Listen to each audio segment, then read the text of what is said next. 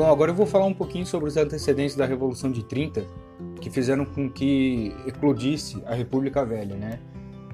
O primeiro eu vou falar sobre a insatisfação militar, que foi o protesto contra a campanha paulista, né?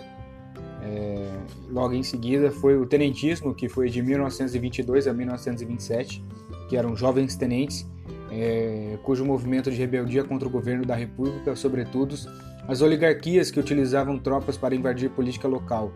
Ele era o salvacionismo, revoltas do, revoltas do 18, dos 18, Forte do Rio de Janeiro, Copacabana, é, ofensas ao exército, bombardeio ao Forte de Copacabana, tropa legalista versus tenentes, Revolução Esquecida, tenentes tinham ódio da oligarquia dominante, a mais violenta da cidade de São Paulo. Duas colunas tiveram nessas, nessas revoltas, vindas de São Paulo e do Sul, passaram por Santa Helena, no Paraná, coluna Prestes, Luiz Carlos Prestes, percorreu 25 mil quilômetros em todo o Brasil durante 14 estados. Apoio dos tenentes após, é, após a década de 30. O fim da República Velha, no que se deu ao fim da República Velha, né? A quebra da bolsa em 29 deu crise no café, ou seja, os Estados Unidos não compravam mais café. A sucessão presidencial e nas eleições de 30 Minas, Minas Gerais, é...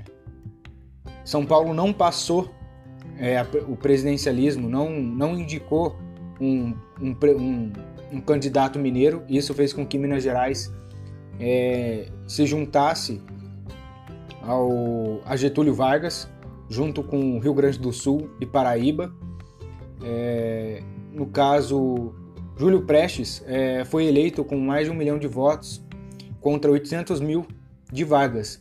Então, articulação da Aliança Nacional é, nas câmaras militares para deporem o Estado de São Paulo com o assassinato de João Pessoa, que na verdade é, João Pessoa foi assassinado e aí que não teve um motivo nada a ver e nesse caso acusaram Júlio Prestes de que ele estivesse envolvido nesse assassinato. Então ele foi destituído do cargo e Getúlio, Car... Getúlio assume o poder. Nesse meio tempo a gente já começa a Era Vargas que eu vou falar num outro podcast.